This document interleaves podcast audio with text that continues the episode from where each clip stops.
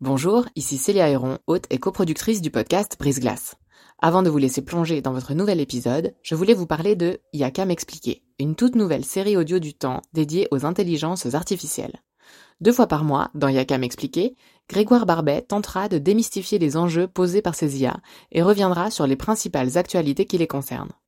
Côté podcast, vous pourrez aussi découvrir Sous la coupole, notre podcast d'actualité politique, et bien d'autres encore sur la page letemps.ch slash podcast. J'en profite enfin pour vous dire que vous pourrez bénéficier de nombreuses offres d'abonnement au journal Le Temps, web et print, sur la page letemps.ch slash abonnement au pluriel. Bonne écoute Mon idée à moi du, euh, de l'alcoolique, c'était vraiment l'espèce de créature qui sent pas bon, qui se promène avec un sac Migros et ses petites affaires dans chaque main, euh, qui tombe dans le caniveau. Enfin, j'avais une, une image de l'alcoolique très très loin de ce que je vivais. C'est pour ça que je disais que le fait d'avoir découvert le whisky m'a permis de boire toute seule. Parce que moi, toute seule, chez moi, ouvrir une bouteille de vin rouge pour me servir un verre, ça aurait signifié que j'avais un problème. Boire le petit verre de whisky pour me détendre, non, pas du tout, quoi. Bienvenue dans la saison 3 de Brise Glace, un podcast du temps qui s'intéresse à tout ce qu'on n'ose ni dire ni demander aux gens qui nous entourent. Ça a commencé, ado, par quelques verres de blanc bu cul sec. Plus tard, l'envie irrépressible de recommander une belle bouteille de rouge au restaurant. Jusqu'à ce que Catherine, brillante scientifique menant deux jours une carrière académique, attaque le whisky seule, chez elle, le soir. Elle raconte les tabous qui entourent l'alcoolisme, notamment dans les classes sociales où un bon cocktail est toujours glamour, et le glissement progressif vers une double vie. Euh, Je m'appelle Catherine, j'ai 59 ans. Je vis dans la région genevoise. Euh, Je suis divorcée. J'ai deux grands garçons de 20 et 16 ans. Et actuellement, je, je travaille à 60% dans une association et pour les 40% restants, je suis indépendante. Donc j'ai monté ma petite compagnie il y a deux ans. Et avant ça, j'ai eu un parcours plutôt académique. Et euh, ça s'arrête des fois, les parcours académiques. Est-ce que vous pouvez me dire dans quel genre de famille vous avez grandi? Une famille tout à fait normalement dysfonctionnelle, avec des parents qui euh, se disputaient souvent, et un papa qui piquait des crises de rage, et euh, à qui il arrivait de picoler un peu trop le week-end, mais de temps en temps. Une maman qui a jamais supporté l'alcool, mais qu'on a quand même consommé pas mal. Oui, une famille normale, quoi. On s'offrait des sucres au cognac quand on avait trois ans. On appelait ça des canards. Quand on avait des amis à la maison, au moment du digestif, on trempait un morceau de sucre dans le verre de cognac du parent ou de l'adulte qui était là, et puis on mangeait ça. Et ça, c'était vachement bon. Quand on est tout petit et qu'on a un sucre au cognac, c'est quand même intéressant. Ça ouvre des perspectives pour l'avenir, on va dire. Et puis, euh, ce dont je me souviens vraiment en tant qu'enfant, c'est qu'il y avait toujours une bouteille de champagne au frigo à la maison pour pouvoir fêter quelque chose. Quoi que ce soit comme événement, champagne. Je peux même vous dire que pour mes premières règles, champagne. Donc moi, je suis rentrée de mon cours de judo, je suis allée faire pipi, j'ai dit ah merde depuis les toilettes et mon papa a dit champagne. Donc ça donne des espèces de réflexes qui m'ont probablement aidé à passer par les étapes par lesquelles j'ai dû passer pour arriver ici aujourd'hui. À quel moment est-ce que euh, vous avez commencé à vraiment euh, apprécier euh, un verre de quelque chose? Alors, je sais que quand j'étais enfant, j'aimais pas le goût. Même jeune ado, comme ça, 15, non, pas tellement. Et vers 16 ans, je me souviens d'un souper de paroisse où j'ai découvert le vin blanc. Et j'ai pas découvert le vin blanc une gorgée à la fois, j'ai découvert le vin blanc quatre culs secs de suite. On m'a versé un verre, puis on m'a dit vas-y, cul sec, tu verras, le goût passera, parce que j'ai probablement dit que j'aimais pas le goût. Et puis ce jour-là, ça m'a semblé comme euh, une bonne idée, ou un truc marrant à faire. J'ai moins aimé quand on m'a fait boire du café salé après pour faire vomir. Ça ne m'a pas fait vomir et euh, je suis rentrée chez moi, je trouvais que le chemin était beaucoup plus long que d'habitude. Et chez moi, ma maman était debout, elle me dit ça va? J'ai dit ouais, ouais, tout va bien, je suis fatiguée, je vais me coucher. Et c'est aussi la première fois où le lit a tangué.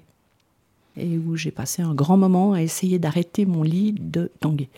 Ça, ça a été mon premier contact avec l'alcool et après, pendant quelques temps, c'était ma seule façon de boire de l'alcool. Donc, euh, dans un cadre festif, la boum machin, l'anniversaire de choses, la soirée d'escalade, la soirée ci, la soirée ça.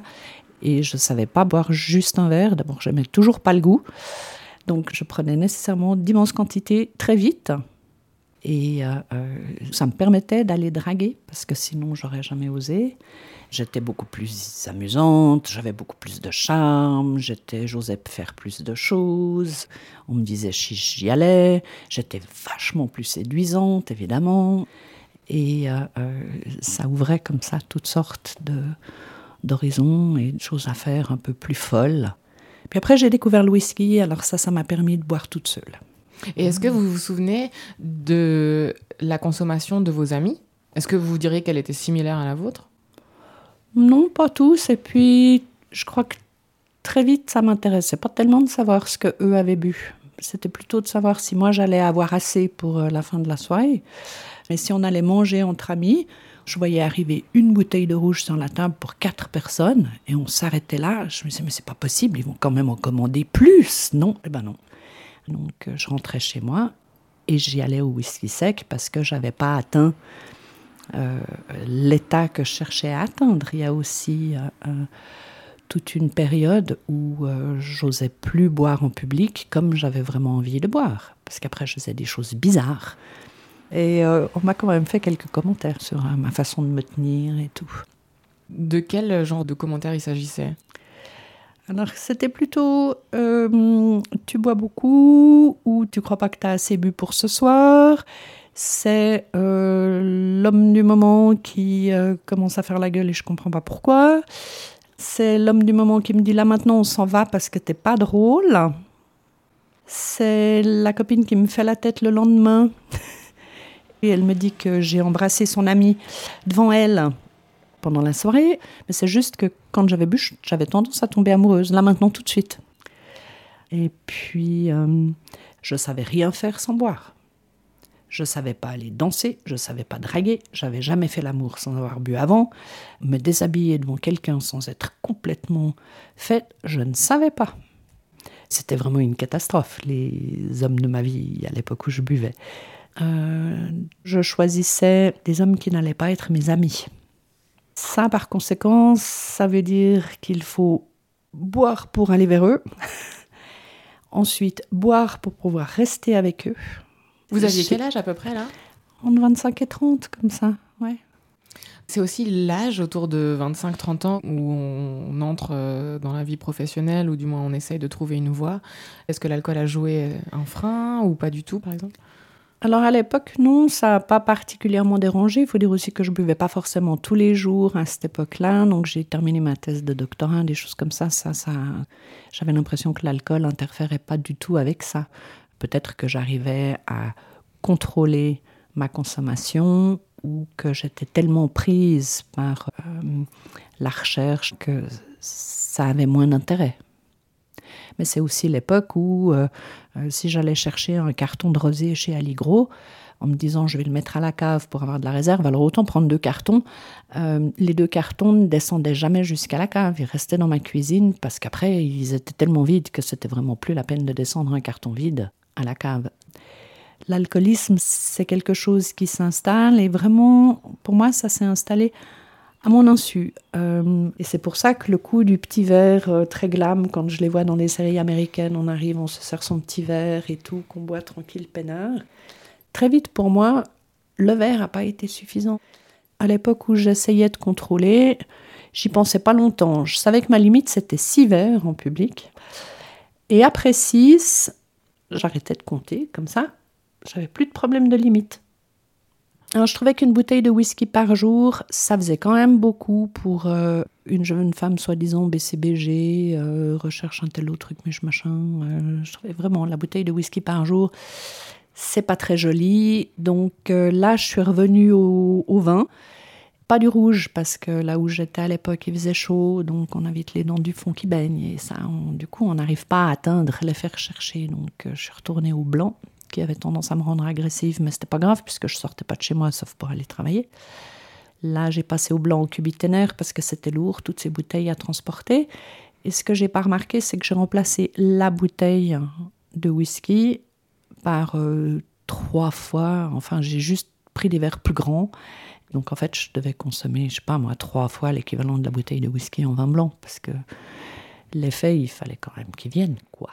Quotidiennement. Voilà. Le soir donc. Bon, le soir, parce que je travaillais la journée, mais les week-ends ou bien les jours où je disais je travaillais à la maison, pendant très longtemps, j'ai eu la règle de pas avant 6 heures le soir, comme les Britanniques, hein, pas avant 6 heures le soir.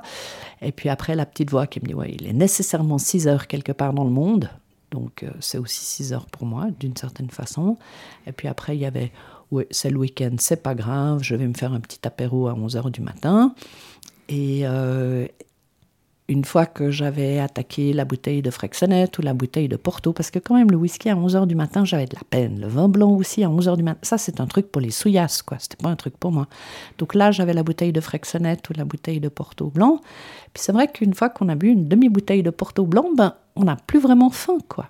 Donc moi, je mangeais à midi avec une poignée de, de raisins secs, et puis c'était bon, hein. Alors là, je produisais plus rien, ni en recherche, ni en réflexion. Euh, je pouvais essayer de lire des articles, mais je ne sais pas pourquoi j'avais vraiment toujours très, très, très, très, très sommeil. Et en me réveillant, ce qui restait au fond de mon verre, c'était chaud, c'était pas bon. Alors il y a des gens qui se seraient pris un grand verre d'eau, hein, à la place. Et ben non, moi je le buvais, je me disais tiens, c'est vraiment pas bon. Et puis je m'en resservais un frais. Comme ça, ça me relançait sur la journée. Et le reste de la semaine, du lundi au vendredi? Je me suis levée tout le temps, tous les matins. Ouais. J'allais travailler, j'étais à l'heure. euh, Mais le lieu dangereux pour moi, c'était chez moi. La première chose que je faisais quand je passais la porte, à part poser les chaussures, c'était me servir un verre. Avant de poser mes sacs, avant de poser les affaires, avant ou même carrément de boire à la bouteille dans la porte du frigo, sans même refermer la porte du frigo. On est très loin là du petit verre glam qu'on se sert joliment et puis qu'on déguste tranquillement sur son petit canapé, les pieds en l'air sur euh, la table. hein. On est euh, là maintenant, faut que faut que ça dépote et puis il faut que ça agisse vite. Donc après, j'avais assimilé quelques règles de base qui euh, fonctionnent bien. Euh, en évitant les mélanges, j'évitais aussi la gueule de bois.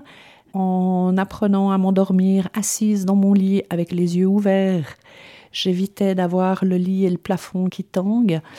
Ah, Ça, c'est mon papa. Je lui ai demandé comment il faisait, lui, pour s'endormir quand il avait bu un verre de trop. Il me dit c'est facile, tu laisses la lumière allumée, puis tu t'endors assise. Donc, euh, j'avais développé ça. Et je pense que ça, c'est tous des trucs qui m'ont permis aussi de boire plus et plus longtemps. Est-ce que vous pensez que, comme vous-même, vous aviez cette figure un petit peu de l'intellectuel euh, dans un monde académique, les gens ont moins su identifier le problème? Je pense que certaines personnes avaient peut-être des doutes sur ma consommation, mais je crois aussi que j'étais devenue assez bonne pour cacher. En tout cas, moi, je trichais très bien, je mentais très bien, je cachais très bien ce qu'il fallait cacher. Je vivais seule, mais j'avais des petits amis, dont certains, une ou deux fois, m'ont fait remarquer que quand même le niveau de la bouteille là, descendait assez rapidement. Et plutôt que de freiner sur la consommation, j'ai acheté une deuxième bouteille, même étiquette. Et il y avait la bouteille dont je buvais, vraiment, que je planquais. Et quand euh, l'homme arrivait, je posais la bouteille publique sur la table. Donc le niveau n'avait pas vraiment baissé depuis la dernière fois, donc il était très content parce que manifestement, je buvais moins. Après, il y a quand même eu la phase où les autres avaient tendance à interférer avec euh, euh, simplement ma consommation ou la quantité que j'arrivais à consommer. Donc c'est beaucoup plus facile de dire Ah non, j'ai déjà quelque chose de prévu ce week-end. Et ce que j'avais prévu, c'était un tête-à-tête prolongé avec euh, ma bouteille de whisky. Donc je vais pas sortir dans ce cas-là. Ça a fait partie de toutes les, les stratégies que j'ai pu mettre en place pour que les choses ne se voient pas, mais je ne l'ai pas fait en me disant j'ai vraiment un gros problème et il faut que je cache ma consommation d'alcool. Mon idée à moi du, euh, de l'alcoolique, c'était vraiment l'espèce de créature qui sent pas bon, qui se promène avec un sac Migros et ses petites affaires dans chaque main, euh, qui tombe dans le caniveau. Enfin, j'avais une, une image de l'alcoolique très très loin de ce que je vivais. C'est pour ça que je disais que le fait d'avoir découvert le whisky m'a permis de boire toute seule. Parce que moi, toute seule, chez moi, ouvrir une bouteille de vin rouge pour me servir un verre, ça aurait signifié que j'avais un problème. Boire le petit verre de whisky pour me détendre, non, pas du tout, c'est pas la même chose, c'est un alcool de classe, en plus c'était du pur malt, et puis après on développe un certain goût, enfin bref. Mais ouvrir une bouteille de rouge, enfin franchement, il n'y a que les souillasses qui s'ouvrent. Une bouteille de rouge pour eux tout seuls. Donc, quand j'avais vraiment envie d'un verre de rouge, j'avais vraiment absolument besoin de me faire une sauce tomate ce jour-là, parce qu'en faisant la sauce tomate, j'avais un bon prétexte pour ouvrir une bouteille de rouge, je mettais un verre dans la sauce tomate, et une fois que la bouteille est ouverte, qu'on en a bu un verre pendant qu'on cuisine, qu'on en a mis un chouïen dans la sauce tomate, eh ben, c'est évident qu'on va quand même pas la garder comme ça. D'abord, c'est pas bon le vin le lendemain, et puis euh, je dormirais beaucoup mieux si je finis la bouteille. Donc, quand je dis que l'esprit travaille de façon vraiment euh, pernicieuse, bizarre, euh, c'est un vrai piège. Est-ce qu'il y a eu une sorte de, pire souvenir euh, de cuite euh Non, parce que je crois que euh, chaque fois c'est la pire jusqu'à ce que ce soit la dernière. Je ne sais pas comment dire. Donc, il m'est arrivé de rentrer totalement torché au Hilton de Budapest ou quelque chose comme ça, ouais. Alors se dire, bon, ça c'est ma ligne droite jusqu'à la réception pour aller demander mes clés. Ligne droite, réception, ascenseur, sortir de l'ascenseur. Et je voyais ce couloir. Je me suis dit, mais je vais jamais arriver au bout de mon couloir. Donc, à quatre pattes. Catherine à quatre pattes, torchée dans le couloir du Hilton à Budapest en me disant, mais pourvu que personne de la conférence n'ouvre sa porte à ce moment-là. Ça, ça l'aurait foutu mal. Là, franchement, je ne suis pas très fière de moi. Et je me souviens aussi que j'étais à une conférence comme ça en Angleterre. Je sais que j'avais encore un peu trop de Ballantines dans une bouteille. Je me suis dit quand même, c'est ballot, hein. je pourrais pas racheter une bouteille de whisky si je ramène encore tout ça. Donc j'ai fini la bouteille, j'ai embrassé les toilettes pendant le restant de la nuit. Total, je n'ai plus jamais pu boire de Ballantines de mon existence. Même maintenant, en en parlant, j'ai l'odeur le, du Ballantines dans le nez. Mais ça m'a vacciné contre le Ballantines, ça m'a pas vacciné contre le reste. Est-ce qu'il y a des, situations euh, dangereuses dans lesquelles vous, vous êtes mise à cette époque? Absolument, j'ai suivi n'importe qui, n'importe où. Je suis montée dans des voitures conduites par des gens qui étaient dans le même état que moi et je ne sais absolument pas comment ça se fait qu'on soit arrivé à la maison entier. Mais très vite, je me suis rendu compte que je pourrais pas vivre avec l'idée, moi, de tuer quelqu'un. Donc, quand on faisait des dégustations cave, de satinier, des choses comme ça, je conduisais tout le monde. Et moi, je me finissais après, toute seule comme une grande. Mais euh, je ramenais tout le monde à la maison d'abord.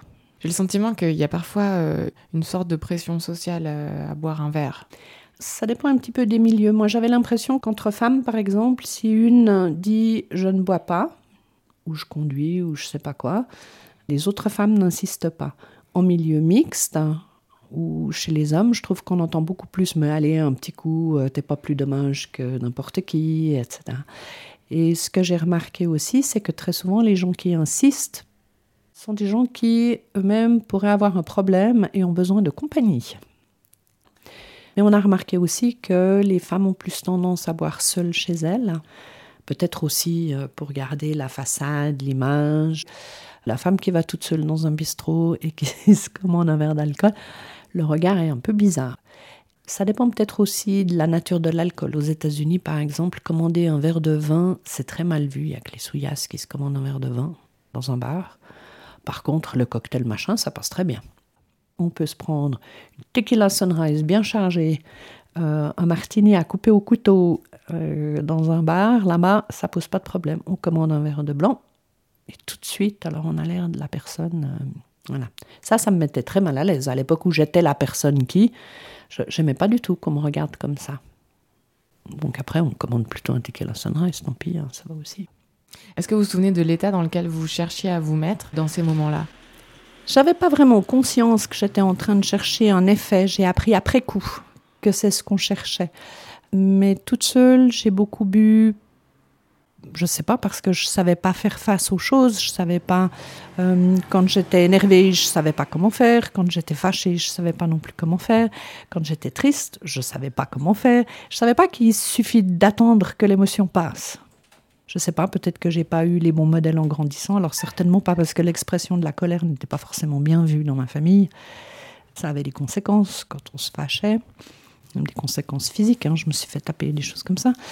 Du coup, il y a des tas de choses que je ne savais pas faire. Je buvais beaucoup plus parce que j'étais triste ou seule ou, ou incomprise. Et euh, l'alcool permettait d'étouffer tout ça, d'arrondir un peu les angles, de hum, rendre les choses plus supportables en enlevant tout ce qui peut piquer, gratter, déchirer, etc. Ça mettait une espèce de brouillard autour des choses. C'est pas parce qu'on a mis un brouillard autour des choses que les choses disparaissent. La seule chose que ça brouillait, c'est ma tête, mais Et pas les aspérités de la vie. voilà. À ce moment-là, l'alcool ne faisait plus ce qu'il était censé faire. Et après, pour que mon cerveau arrive à me faire des signes assez forts pour me dire Catherine, t'es alcoolique, ça a quand même mis encore un certain temps. Il y a quand même eu une phase euh, vers la fin, je dirais sur 5-6 mois, où la petite voix dans ma tête savait très bien que j'étais alcoolique. Mais jusqu'à ce que je l'entende assez bien pour me dire que, d'accord, je ressemblais toujours pas à la personne dans son caniveau avec ses deux sacs Migros et euh, son petit barda dedans. D'accord, j'avais pas euh, le nez euh, rouge et bulbeux, euh, j'avais pas les vaisseaux éclatés sur les pommettes. D'accord, j'arrivais à faire illusion, mais dedans, il y a quelque chose qui savait qu'il n'y avait aucune différence entre ces personnes-là et moi. Et je me suis dit, je vais finir comme ces bonnes femmes avec leurs deux sacs Migros, et euh, ça, je veux pas. Soit je reste là-dedans, et je voyais pas vraiment comment, parce que maintenir l'illusion beaucoup plus longtemps, ça allait être difficile. On peut pas en permanence boire le soir et être hyper productif le matin tôt. Je- Il y a un moment où, où ça, ça va plus aller. Donc après, il y a quelque chose qui a lâché, et au moment où quelque chose a lâché, j'ai aussi pu poser le verre. Quand vous vous êtes euh, rendu compte que quelque chose euh, en vous lâchait, vous en étiez où dans votre euh, parcours de vie? Euh, J'avais un peu moins de 36 ans.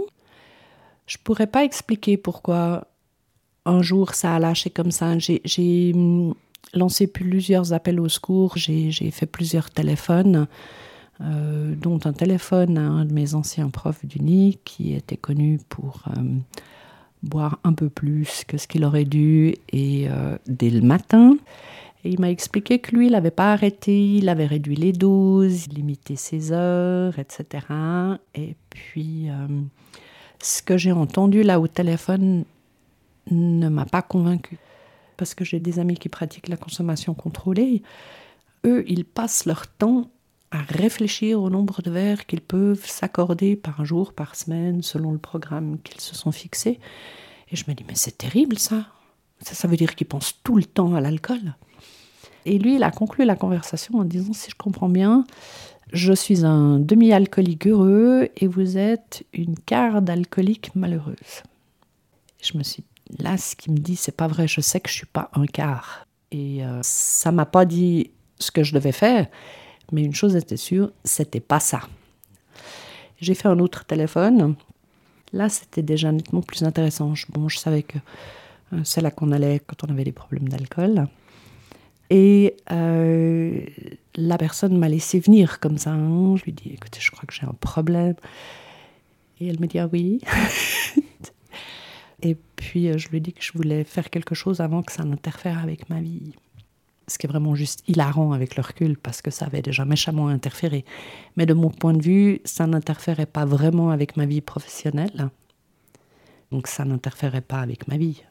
Et dans cette association que vous avez donc rejoint après ce coup de téléphone, est-ce qu'on vous a donné des conseils justement pour en sortir? Comment ça se passe? C'est très différent d'une euh, personne à l'autre. Moi, je suis allée à ma toute première réunion.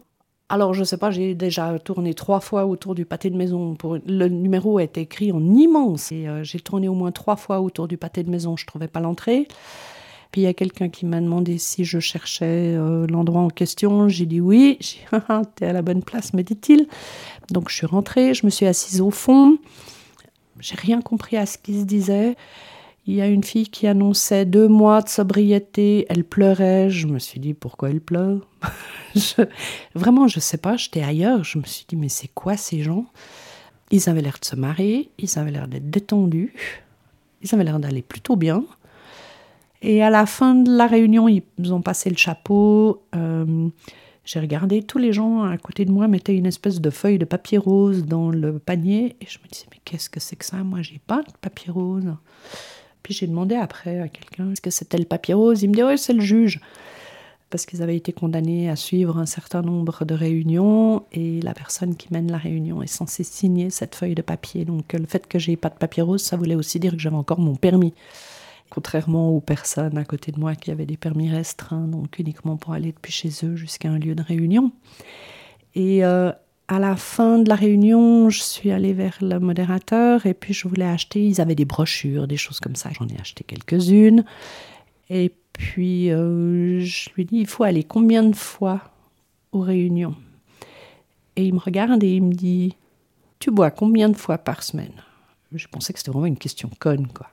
Et je lui dis, bah, tous les jours. Puis il me dit, bah, si tu as le temps de boire tous les jours, tu as le temps d'aller à une réunion tous les jours. Et ça, pour mon côté euh, scientifique, logique, rationnel, etc., c'était imparable. Cette façon de dire, si tu bois tous les jours, tu as aussi le temps d'aller tous les jours à une réunion, il a lancé une machine qui ne s'est pas encore arrêtée en fait. Donc je suis rentrée chez moi avec ces brochures sous le bras, j'ai lu toute cette littérature, j'ai beaucoup pleuré, j'ai bu mon stock d'alcool, j'ai passé la deuxième moitié de la nuit accrochée à la cuvette des toilettes. Je me disais plus jamais, plus jamais, vraiment je peux plus, mon Dieu, est-ce que je peux mourir tout de suite là maintenant s'il vous plaît quoi.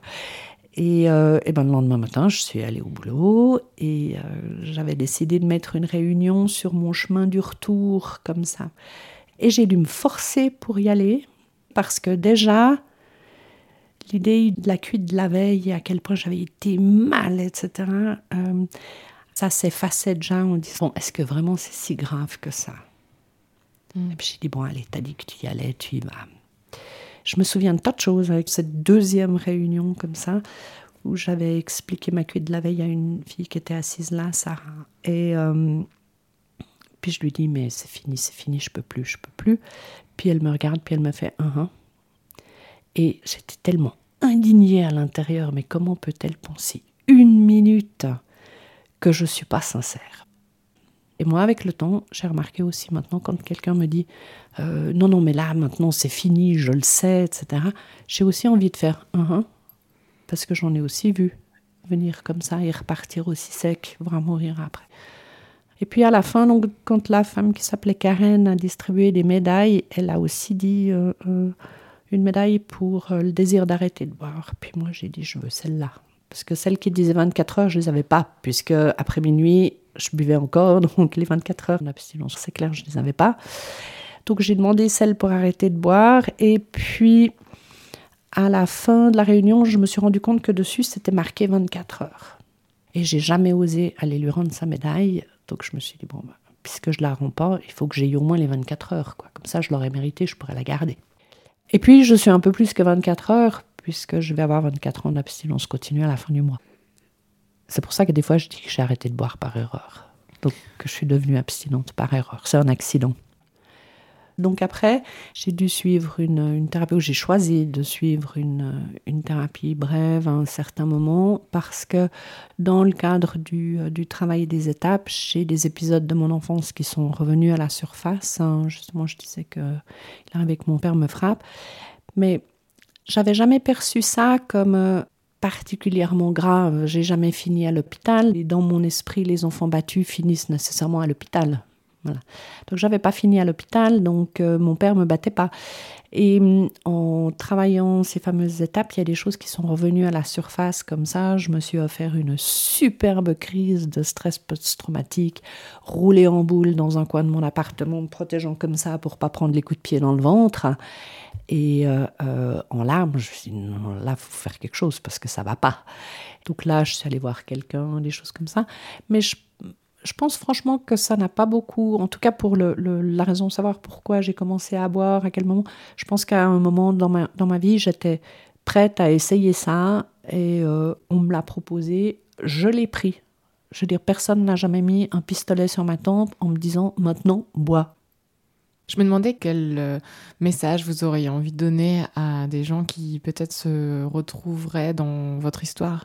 C'est très difficile de donner des, des conseils comme ça. Tout ce que je peux dire, c'est que il existe des solutions. Moi, j'ai trouvé celle qui me convient à moi, c'est-à-dire l'abstinence, parce que je la trouve beaucoup plus facile à vivre que le contrôle. Maintenant, on ne peut pas forcer quelqu'un à arrêter de boire si la personne n'est pas prête à arrêter de boire. C'est une maladie. Hein. Je veux dire, on est alcoolique comme on est diabétique. On n'a pas choisi, on n'a pas décidé. C'est pas la volonté qui permet d'arrêter ou de changer les choses. Il y, a, des choses à mettre en place pour pouvoir euh, arrêter de consommer. Donc, c'est pas juste une question de volonté. Il faut aussi que la personne ait envie d'arrêter pour elle-même. Si elle le fait pour faire plaisir à quelqu'un, je pense que ça risque de moins bien tenir on peut en vouloir aussi à la personne pour laquelle on arrête. Donc euh, on n'a pas gagné grand-chose. Il faut vraiment que la personne qui ne se sent pas confortable avec sa consommation ait envie de changer quelque chose. Aujourd'hui, donc près de 24 ans d'abstinence pour vous, qu'est-ce que vous auriez envie de dire à euh, Catherine au fond du bac il y a quelque temps? Mais ben, Elle est toujours avec moi. Je ne l'ai pas achetée parce qu'elle m'a permis d'arriver là où je suis aujourd'hui. Donc, euh, et puis bon, euh, elle a fait ce qu'elle a pu. C'est pas une façon d'enlever totalement la responsabilité, hein, parce que même à l'époque où elle picolait, Catherine, c'était une grande fille, elle savait distinguer le bien du mal, euh, elle avait un certain nombre de principes. Après, est-ce qu'elle était toujours capable de prendre des décisions éclairées? Je pense que quand elle était totalement torchée, non, elle ne pouvait pas. Est-ce qu'elle aurait pu faire autrement? Oui, peut-être, sûrement, mais tout le monde. Je veux dire, même, on n'a même pas besoin forcément d'avoir un problème d'alcool. Si on a eu de la chance de grandir avec des instincts auxquels on peut faire confiance, hein, c'est peut-être plus facile de prendre la bonne décision. Moi, j'ai grandi en ne sachant pas trop comment je devais interpréter ce que je sentais. Donc, mon instinct me disait, vas-y pas. Et le côté rationnel me disait, mais enfin, mais pourquoi? Allons-y. Et bon, j'en ai pris plein la figure pour pas grand-chose dans un certain nombre de situations comme ça, mais c'est juste parce que je savais pas que je pouvais faire confiance, ou si je pouvais faire confiance à ce que j'entendais là, et ce que j'entendais là, des fois, c'était pas très clair. Merci d'avoir écouté ce nouvel épisode de Brise Glace. Je suis Célia Héron. Cet épisode a été réalisé en collaboration avec Virginie Nussbaum et avec l'aide de notre stagiaire Léa Dubuc. Il a été monté par Sylvie Coma. Pour découvrir tous les autres, rendez-vous sur la page letemps.ch podcast ou sur vos applications d'écoute. Avant 15 jours.